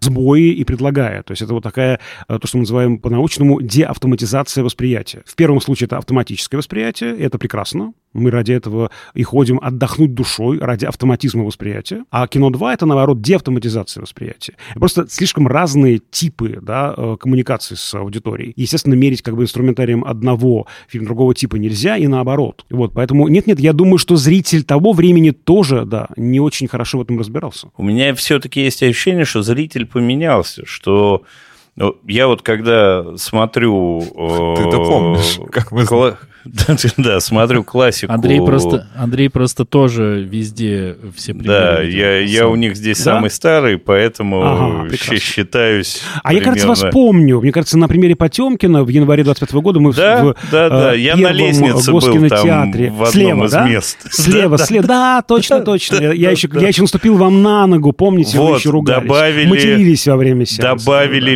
Лестницу в подкаст. Все, галка поставлена. Ура. Но младенцев там не было, да, на, на колясочке. У меня есть ощущение, что зритель тоже сильно поменялся. Есть ощущение, что он был как-то умней, как-то а, рассудочней, как-то вдумчивей. И я не очень понимаю, э, это же вряд ли так было. Ну, вряд меньше, ли так было. меньше всего было, было больше времени на анализ, мне кажется. равно, Может или быть, иначе. может быть. Но есть ощущение, что если тогда выходило такое количество сложного кино, а по ощущениям значимого сложного кино в тот период выходило значительно больше, чем сейчас, что зритель был... а Это же не может существовать в вакууме. Ты просто сделал кино, выкинул, пойдет, не пойдет. Да нет, все равно же это некое обращение к зрителю, некое желание вызвать его реакцию. Для этого должен быть какой-то подготовленный, ну, не знаю, ну, зритель должен это хоть как-то понять. Есть ощущение, что он был другой. Это может так быть или это моя иллюзия какая-то? И да, и нет. Я, конечно, согласен с тем, что мы меняемся. Меняется наше восприятие, естественно. Да? Э, Вот уже значит, Денис пытался вставить э, этот важный такой момент, что меняется скорость. Да, простите, скорость мира, скорость информации, э, его потребления, да, конечно, нельзя сравнивать. Ну, слушайте, это даже вот тупой пример приведу, да, вот смотришь хронику Москвы 60-х годов, и там по Калининскому проспекту, то есть Новому Арбату, едет три машины. А сейчас там тысяча три машины не едет, а стоит. Вот примерно то же самое с сбитыми информацией. Да? У нас столько информации, у нас льется каждую секунду. И, конечно, это меняет наше э, восприятие. Мы хотим все везде и сразу, быстренько. Да? Первое, что мы делаем при просмотре э, фильма, если мы его смотрим не на экране большом, да, а у себя на ноутбуке, мы, конечно, проверяем количество минут. Мгм. Сколько это будут смотреть? Полчаса или час? 3.15. Ну, нифига себе, 3.15, да, серьезно. Надо В чеку- другой раз Да, когда-нибудь. да, надо чеку будет попить в середине, да? Или 40 минут. О, да, вот я сегодня один фильм смотрел, который задал же студентам, и так удивился, он идет час пять минут. Думаю, как хорошо, господи, какое, какое счастье. Спасибо тебе, южнокорейский режиссер Хон Сан Су, да, ты мне сэкономил там минимум час, потому что я думал, что там, ну, в среднем я за- закладываю на просмотр два часа. Как- Конечно, поменялся зритель, конечно, конечно, мы меняемся, меняется наше отношение с миром, это, если очень общим да, термином это как-то проговаривать. Но а, в- здесь еще, мне кажется, важный момент, что вот в этом смысле, в этом смысле есть какие-то константные вещи, когда я говорю про автоматизацию и про деавтоматизацию. А, Я не очень согласен с тем, что вот зритель был умнее да, в 60-е годы. Скорее, э, был просто другой культурный, наверное, фон общий. А, Это было время расцвета авторского кино по всему миру. Было время расцвета того же итальянского кино, когда бесконечное, просто ну, огромное количество э, потрясающих режиссеров фильмов выходили ежегодно. Сейчас такого нет. И фон просто был другой. Именно поэтому кажется, может быть, что зритель был умнее. Да? Давайте так. Ведь понятно, что э, Пазолини царем Дипом не выходит на массовую аудиторию. Он делает для некой избранной аудитории. Да, ее- Подкасты экранизированы. ну, например, да, значительно м- это меньше эта аудитория, но эта аудитория, он даже, он, ведь, знаете, это кино, оно даже отсекает массовую аудиторию, да, вот этими блокировками своими, да, вот этой своей сложностью и непростотой, да, и э, требованием внутренней работы. Оно отсекает эту аудиторию. Оно говорит, ну, хорошо, вы сегодня не, не в том настроении пришли, да, не, не хотите такое кино смотреть, имеете полное право, увидимся, когда будете готовы. Не думаю, что качественная аудитория была другой, просто фон был другой общий, а в целом-то принцип тот же он остается. Еще важный момент, что у нас сегодня, ну, мы сегодня говорим о том, что эти все, э, значит, э, фильмы по супергероическим комиксам заполонили собой все, и кажется, что есть только они, нет больше ничего другого. Мне кажется, сложное кино тоже выходит, оно просто немножечко, как бы, его нужно отыскивать, оно не такое, может быть, очевидное, да, просто на слуху другие фильмы, и поэтому есть это, я согласен, есть это общее ощущение, что вроде как бы до сложного авторского такого непростого такого кино было больше. Кажется, процентное соотношение, наверное, примерно такое же, оно, я думаю, примерно одинаковое всегда, ну, плюс-минус. Просто вот мы, э, ну, в общем, самое простое объяснение, фон другой. Фон изменился во всех смыслах этого слова. Артур, ты наверняка что-то хочешь сказать за последний час А, да нет, я, я много чего хочу как бы сказать, но нет. Я, я скажите немедленно, сейчас, скажите немедленно. Поднакрылся еще такой мыслью, а, там вы все вот говорили про а, то, что это условно биографию свою показывает своего времени, еще что-то. А я тут, если даже не думать про Фрейда, это что же такое часто? Это судьба, я не виноват, я этого не выбирал, того не хотел, сюда ничего не, не, не вводил, поэтому как бы я вне политики, я такой вот сам по себе ослепну. А вот тебе, пожалуйста, все равно последствия какие-то как бы, да, все равно до тебя доходят. Вот такая мысль, которой у меня не было, и классно, что... Очень хорошая мысль, да. Да. Ну, то есть, э, понимаете, в этом смысле э, нас Пазолини буквально э, побуждает просто думать об этом, да. Даже если я отказываюсь да, от своей судьбы, я все равно ее выбираю. Угу. Да, я все равно субъект.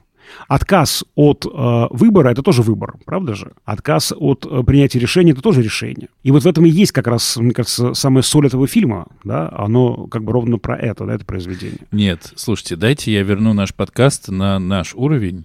Все вы тут уже шпаргалки Прекратите. открыл. Да, он их не, и не закрывал, да. Он без шпаргалок шпарит, кстати, я-то его вижу здесь. Там шарашит э, а мы тоже, ну, кстати, я, ты обратил я хотел, да, мы... все без шпаргалок, молодцы, но я хотел, знаете, там, например, э, блеснуть, я не знаю, там, Базилика Сан-Петронио в э, э, Болонье, например, или там э, прекрасные эти вот, значит, городки Сан-Анджело, Лодиджано и Казалетто Лодиджано, но вот... Вот и в итоге блеснул. Получается. Я хочу вернуть подкаст чуть-чуть к нашему уровню и задать вопрос Ну что это такое за иерархия? Давайте просто заземлим наши, наконец, эти жуткие околофилософские разговоры. Скажем по-человечески. Да, да, давайте попроще. Что с бровями? Ответьте, пожалуйста. Кстати. Не знаю, не ну, знаю. Всеволод, все, до свидания, спасибо. Все, Всеволод, короче, ничего не знает про кино на самом деле, а я-то тут... А уж раз про брови не ответил, не могу сказать ничего. Но есть вопрос такого же уровня примерно, как про брови, к нам, ко всем. Смотрите, значит, когда есть мама, у нее есть ребенок, и ребенку лет 30, так. то маме предположительно 50. От 50. Ну, например, да, да. И ребенок, убивая своего папу, обычная ситуация, да, каждый день где-то происходит. На РНТВ и, и НТВ каждый вечер. К сожалению, да, да. так. И когда он идет жениться на своей маме, не зная, конечно, всего этого, почему не замечает возраст, потому что в фильме они ровесники. Ну, не ровесники. Ну, по, ну, ну понятно, что ну, разница там э, не... Она просто, ну, э, снижена, естественно. Ну, то есть, ну, они... Не, ты не можешь сказать, что это мама с сыном. Да, Никогда. это правда, да. Ну, э, здесь просто, ну, понятно, что э, Чити старше, чем должен быть, а Мангана младше и очень хорошо выглядит, да. Великолепно. Да, чем должна. Вот, э, понимаете, не знаю, я верю, что это мама, но Мангана со своей строгостью, непроницаемостью лица, с этой еще выбеленной маской, это же еще маска, а не лицо, она просто, ну, это же условная фигура. Вот опять же, вот вы через какой-то психологический какой-то уровень, да, это воспринимаете как через вы сказали, Станиславского. Да, а а мне кажется, это какая-то э, условная конструкция. Мне кажется, к этому и нужно относиться как к условной конструкции, понимаете? Вот мы еще не сказали, что ведь э, Пазолини разматывает весь сюжет э, Софокла, да, как раз усиливает этот мотив судьбы. Если у Софокла детектив, детектив, то Пазолини э, просто вот от э, печки рассказывает всю эту историю. От детства угу. Эдипа, от рождения, точнее, Эдипа, до, собственно говоря, его, значит, изгнания и появления вновь на этих фриульских лугах. И, кстати, вот еще кадр, который ну, у меня теперь в голове, мне кажется, поселился, и никуда его, к сожалению, не деть. Это у, унесе... Как это по-русски говорят у вас? Э, Переноска ребеночка. Да. Переноска ребеночка на палке. Как, как свинку просто. Это Не, же, у меня ну, большой, это... большой вопрос. Как э, работали с детьми э, на съемках? Это, это, кстати, этот ребенок, который закрывает лицо, вот такой, э, ну, фейспалм делает, по сути, периодически. Это же как тоже? Это очень, ну, это какие-то очень крутые Его дети. как-то надо за заставить. А рисовали, конечно. Но это, не, ну это прям, прям здорово. Но вот этот кадр, когда уносят этого мальчика, я еще такой, э, ну вот он его положил, да, и он, э, и нам показывают змею, нам показывают э, еще что-то, ну, то есть это прям вот по-кулешовски. Ну, угу, то есть там же не угу. показывают самого действия, а просто вот кадрами тык-тык-тык, и ты все понимаешь. Это круто. Но кадр страшный. Что, ну, что, что ребенку там будет нехорошо. Там, Да, да, очевидно. не, не лучшее Вот место что его ждет. гуляния. Колобок отправляется э, в путешествие. И вот анонс. Что ждет Колобка? да? Поможем. Колобку вернуться домой. Да-да-да-да. К маме. Лучше, наверное, и не надо. Ну ладно. Но вообще да, да. мама-то к ребенку вот в первых кадрах тоже относится достаточно по-скотски. Ну, то есть вообще ребенок брошенный с самого начала даже в нашей современности. То есть вот они приходят на лужок, мама его, значит, кладет куда-то под деревце и И бежит, давай значит, бегать. Просто Да, триллер пошел. Да, да, да. Что он перелезет, вывалится, он нет, он там, вашу ж мать. Слушай, а мне кажется, что это еще очень хорошо. Вот мы все время обсуждаем, я тут за всех бедных де- детей кинематографа всегда страдаю, что Да, дети Артур, страдают Артур. из-за родителей. А вот тут, наконец-то, вот ты пошла гулять в поле, вот сама и погибнешь из-за того, что наделала прямо со своим ребенком с молоду. Вот, может быть, здесь такая еще мораль дополнительная. Э, Да, все, все страдают. В общем, из этой манганы страдают все. Это просто какой-то кошмар. Конечно, холодная мать, холодная материнская фигура, да. И тут же интересно, что, опять же, вот вы уже сказали, что эта история уже прочитывается... Если вообще, вот если честно, прям вот э, очень интересно говорится в этой картине, потому что даже вот, вот возьмем, например, э, разную оптику. Вот вы еще про это не сказали, а Пазолини же снимает, например, марокканскую часть одной оптикой, и какой-то, я вот плохо в этом разбираюсь, какой-то специальный короткофокусный, он снимает всю итальянскую часть, что начале, что в конце. А, и а, разные ощущения от этих э, двух как бы блоков. Современности как будто документалка. Вот, вот, вот, вот, снимается, вот, да. Ну, это сейчас мы еще про, про документальность еще отдельно скажем.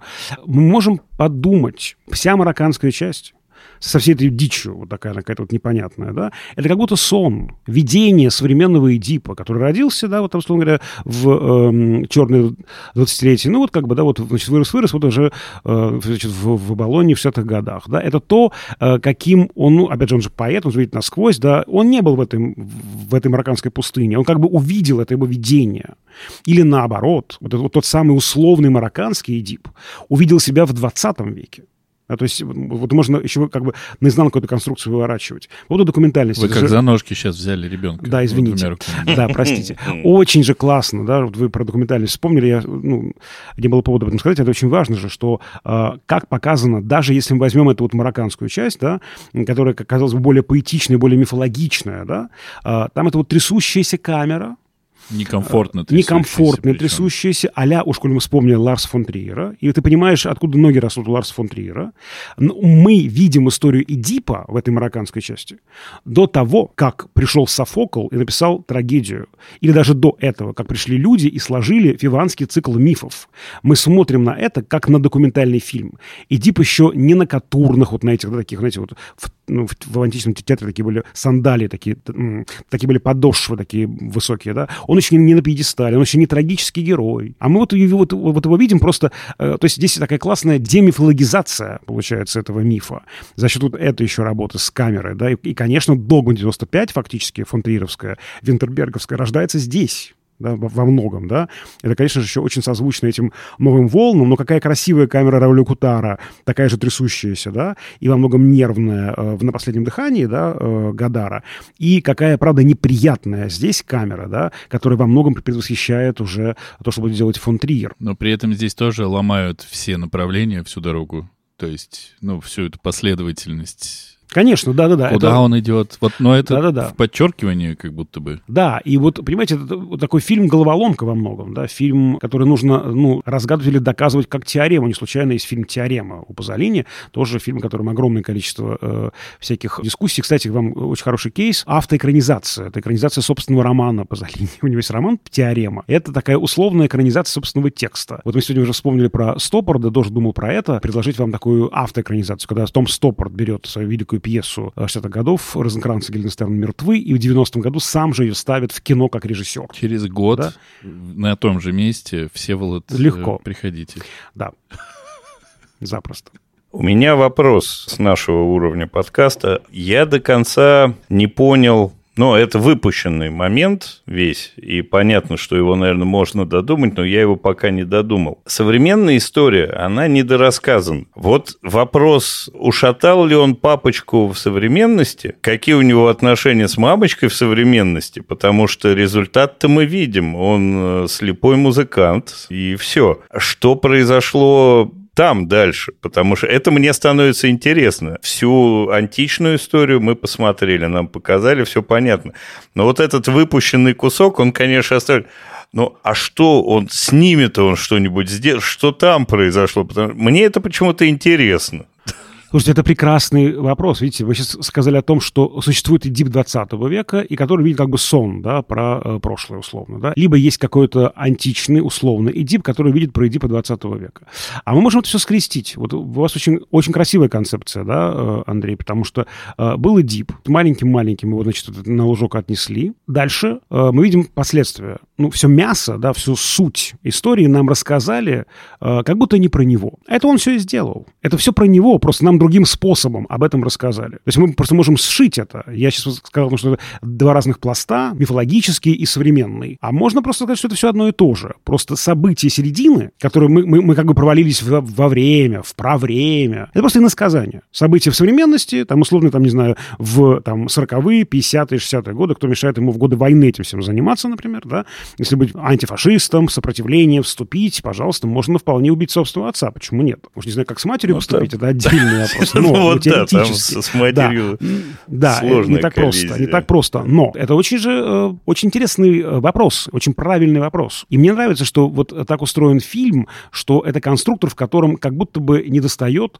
каких-то деталей. Вот какую концепцию вы не выберете, она не будет вам казаться достаточной. Там что-то будет не хватать. Его можно пересобирать по-разному. Это и есть его фишка. Ну вот, э, когда батя на сына смотрит в времена Муссолини и говорит, что ты уже отнимаешь Да. любовь женщины, которую я люблю, забираешь ее у меня, это же, не знаю, связано это с мифом или... Нет, это Фрейд чистейший. И- ну, я имею в виду, или это там нам надиктовал Фрейд, Мгм. но, предположим, если бы этого не было, вот если бы не было Эдипа комплекса, мифа про, про Эдипа и всего, это же есть это ощущение, что женщина в отношении своего мужчины меняется, когда появляется ребенок. Все равно. Надолго, навсегда, неважно, но это происходит. То, что происходит в условной современности, то, что нам не показывают, вовсе, конечно, не обязательно, что это повторилось хоть как-то, да, но у него были контры с отцом, очевидно, но с таких взглядов, э, когда, когда на тебя папа так смотрит и хватает за ножки, чтобы перейти в другое время. Ну, как будто, мне кажется, что там было, как, как вариант, да ничего такого. Просто ужасные отношения с отцом, ревность э, к матери у обоих, и впоследствии просто, ну, как бы чудовищно драматически плохо Сложившаяся судьба, да. жизнь, да. Можно Да. и ну, так. То есть, Ну, да. я как-то себе еще вижу, что там все же есть, все же какая-то параллель э, с реальностью и со Второй мировой войной. То есть, как бы, да, у нас в Фи- Фивах идет мор, а вот здесь у нас как бы, ну, это тоже мор просто. Война скоро другой. начнется, да. То есть, да, да, то есть я, я вижу все же, что там как бы нам показали через, как бы, реальность через мифы. Я сейчас не могу тут произвести, как бы, ну, как, как сказать, замену, что папа равно Муссолини, мама там равно, я не знаю, еще что-нибудь. Ну, то есть я как бы все же вижу, что нам как бы вот эта современность, которую, что нам ее показывать? Мы только что через нее все прошли. Он снимает для своих как бы, да, каких-то э, со- современников Муссолини. Ну, а, ой, Муссолини, господи, Пазолини. А, вот, но, то есть вот это вот он как бы убрал и говорит, что это уже все было, мы проходим, мы повторяемся, все остальное. То есть для меня это все же как бы две истории, точнее, одна и та же история, которая будет происходить всегда, а ее можно показать вот так. Можно через фотографию, а можно через портрет, нарисованный как бы маслом. Но по сути, это какая-то одна такая вот наша человеческая какая-то судьба. Два комментария еще хочу здесь добавить, такие э, сноски на полях. Да, конечно, здесь много работы с итальянским контекстом и с фашистским контекстом. Да, Муссолини и был отцом нации, Дуччи. Да, он есть как бы да, такая ну, отцовская фигура. И не случайно тот же э, говорит про инфантилизм, что фашизм напрямую связан с, с инфантилизмом, максимум, что я такой маленький, я тут ничего не решаю, за меня решит большой дяденька. Он же мой отец. Отец мой Муссолини, да? Вот, э, значит, он знает лучше. И в этом смысле это очень интересно, что отец вызывает в левацкой конструкции, да, антифашистской конструкции Пазолини обратные чувства. Я ему не собираюсь доверять. Отец вызывает у меня злость, отец вызывает у меня много вопросов, да, которые я ему должен задать, да, и это не, вот как раз обратное, да, э, некому общественному э, договору еще недавнему. Это, я думаю, важно за, зафиксировать. И второй, мне кажется, важный момент. Пазолини, конечно, интереснее еще говорить, мне кажется, и про культуру в целом, и про человека. В каком-то прям вот совсем ультраметафорическом смысле мы можем с вами увидеть историю про человека как такового и про рождение культуры, как, собственно, интерпретируют во многом Эдипов комплекс, что у нас есть младенец, мальчик, который испытывает бессознательное влечение к матери, но есть некий отец, который воспринимается как конкурент. Отец не допускает этой конкуренции и э, пугает мальчика так называемым страхом кастрации. И Фрейд не буквально воспринимает страх кастрации, это страх некого наказания. Из-за страха наказания из этого страха кастрации, говорит Фейт, рождается суперэго. Суперэго — это часть нашей психики, которая отвечает за нормы, долженствование, что хорошо, что плохо, что морально, что аморально. По сути, да, человек становится человеком. Часто культуру и, э, и цивилизацию и воспринимают, да и сам Фрейд это воспринимает как некую такую крышку, да, крышку запретов, норм, крышку в этой скоробарке. Человек становится человеком. Это и э, счастье, и проклятие. Эти запреты и делают тебя тем, кто ты есть, и тебя разрывают бывает. Одна часть говорит, подчинись запретам, другая бунтует против запретов. И это есть человек. Это есть все мы. Каждую минуту если мы даже про это не думаем, каждую минуту какая-то битва, даже секунду, в нашем сознании э, происходит. Да? Вот, по сути, еще же вот на таком метауровне это еще про это разговор, про рождение культуры и про роль культуры в каждом из нас. Потому что в нас есть и животное инстинктивное, да, и человеческое цивилизационное. И они, естественно, в контрах, как вы говорите, Денис, да, как отец э, и сын да, как э, бунтующий сын и карающий его отец. Дарт Вейдер получается. Я даже не знаю, чем мы будем успокаивать наших слушателей после этого выпуска, потому что нам нужно будет какую-то адовую комедию без смысла, без, без первоисточника. Мне кажется, нужно будет людей как-то загнать в какую-то в, в радость. рекреационную зону. Да. Так что, ребята, вот вы послушали про кино и экранизацию, как на самом деле оно должно быть и как оно на самом деле есть по-серьезному. Просто отдохните здесь, полежите. Я буду рад, потому что, мне кажется, одно другого не исключает. Я очень люблю отдыхать и включать в себе внутреннего ребенка как раз в кино и не думать э, ни про Фрейда, ни про Юнга, ни только про... про Тарковского. И даже про Тарковского не думать, понимаете? Только про Эйзенштейна. И только про и, и, даже про это не думать. Да не бывает Ни о чем не думать. У меня иногда бывают такие да, моменты. Ну, когда вы включается внутренний ребенок. Нет, включается внутренний ребенок, и я прям... Ну вот на последнем Торе это было у меня. На последнем Торе. Никакого Эйзенштейна не было на последнем Торе. Я просто радовался тому хулиганству, которое учинил Тайка Вайтити в этом многомиллионном э, трескучем э, болоте. Я хотел сказать, что, конечно, «Звездные войны» все строятся на циборческом мифе, который, несомненно, приводит нас к Эдипу. Никуда мы от этого не денемся. Поэтому Эдип в «Звездных войнах» просто это главная фигура. Хотите вы или не хотите, но он там есть. Это главная фигура, собственно говоря. Все эти, да, от Дарта Вейдера до этого, значит, императора, это все отцовские фигуры, это все, значит, наш этот папенька. Ну, это в целом... Ну, наверное, я ничего не буду говорить. Не надо, да. Не, ну у меня вот при, прямые отсылки, даже не отсылки, а вот уже упоминали, что на Трира сильно повлиял. Я тут там кру- кручу в голове, пока мы разговариваем. Вот тебе Иисус Христос суперзвезда, ровно оттуда чуть так ли они, не до... они следом не, снимали, да? Наверное? Не до сворованных костюмов, да, в тех же декорациях, да, по ощущениям. Танк не успел въехать в кадр Пазолини, так его использовали, да, значит, в пустыне а, в фильме, да, э, «Иисус да. суперзвезда», да. Кинзадза, вот да, тебе, да, пожалуйста, туда же. Э, И Кажется, еще боги сошли с ума, там тоже пустыня. Не, ну там чуть-чуть другой комплекс. Там другая пустыня. А, а это та же самая пустыня, мы узнали ее с Андреем. Да, это та самая пустыня. Профессия репортер в той же пустыне, кстати, марокканской, буквально у Пазолини, э, у Антониони снимается там, в тех же примерно марокканских пустынках. пустыничках. Пу- Пустынюшечках. Пустынюшечках, да, в наших. Ну и наш любимый олдбой, кстати, с выкалыванием глаз за совершение инцеста и порушение... Языка, Да-да-да. э, языка Да. отрезания. Но да, то же самое, да. Но тоже на голове находится. Вот я сейчас вспоминал, у меня прям он как с выколотыми Мгм. глазами. Примерно та же история. Собственно, немота или слепота тут не суть. Да-да-да, это символический акт, да, э, я понимаю. Причем тут там еще фишка в том, что это ты думаешь, что ты мстишь, а выясняешься, что, а выясняется, что мстят тебе. Да, это вот тоже такая игра с судьбой. Ты думаешь, что ты актор какого-то действия, а выясняешься, что ты лишь объект какого-то действия другого. Трагедийные отголоски. Я ненавижу себя за это. С другой стороны, я лично сам себе завидую. Вот смотрите, люди должны куда-то идти специально или поступать в Московскую школу кино, или в АВГИК, или еще куда-то, чтобы добраться до Всеволода. А я, во-первых, уже поучился в Московской школе кино и имел несчастье познакомиться, ой, счастье познакомиться с Всеволодом. И он у нас в подкасте просто сейчас... э, не знаю, что, что нам теперь с подкастом делать, конечно, но я лично удовольствие получил огромное. Да? Нам надо заканчивать, э, товарищи, друзья, потому что мы уже зашли за все пределы всех таймингов. Но самое главное, мне кажется, мы все сказали.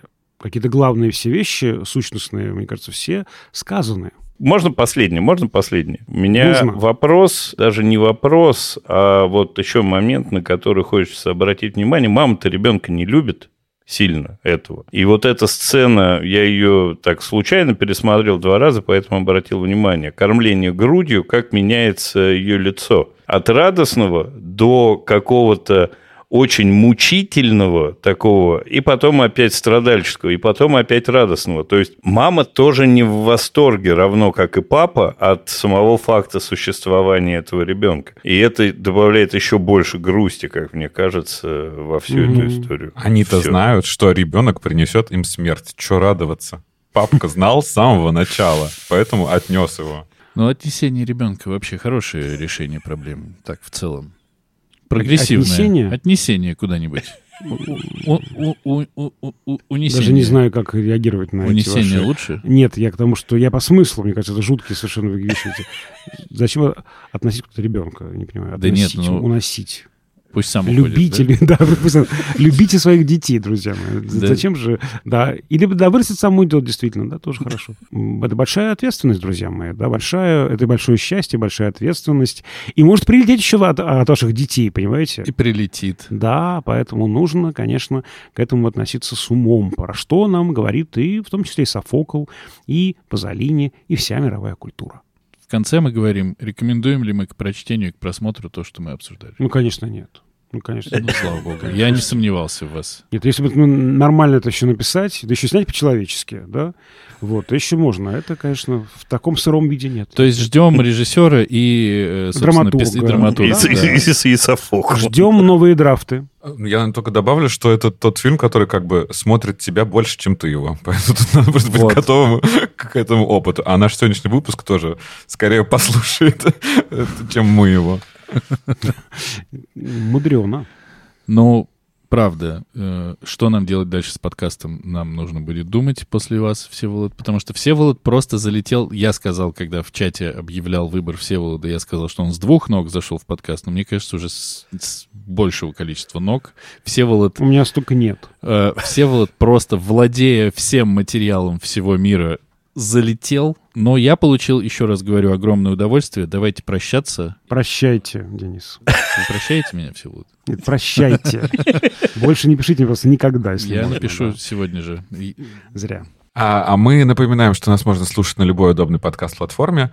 А, Подписывайтесь на, на нас в Apple подкастах, ставьте звездочки, пишите свои комментарии, находите нас в Яндекс Музыке, ставьте сердечко и приходите в наши группы в Телеграме, в Инстаграме, где мы обсуждаем много всего интересного и не всегда умного.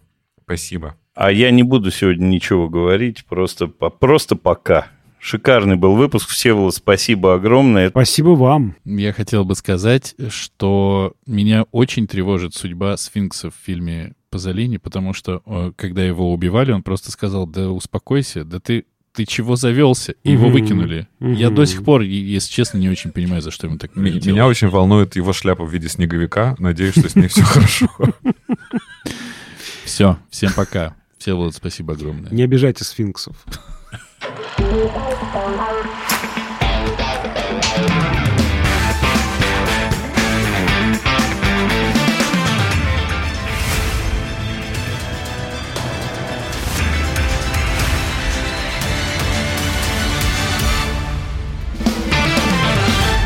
Я помню наш последний с вами подкаст. Вы Мгм. без удовольствия смотрите, не рассказывайте. Вы сами так говорили. Может, вы что-то не то смотрели. Ладно, не будем всё. это сейчас обсуждать. Да, Мы уже, да. Это уже будет слишком Какой-то личным. треп, у вас какой-то треп вообще какой-то бессмысленный, нет? В подкасте. Конечно.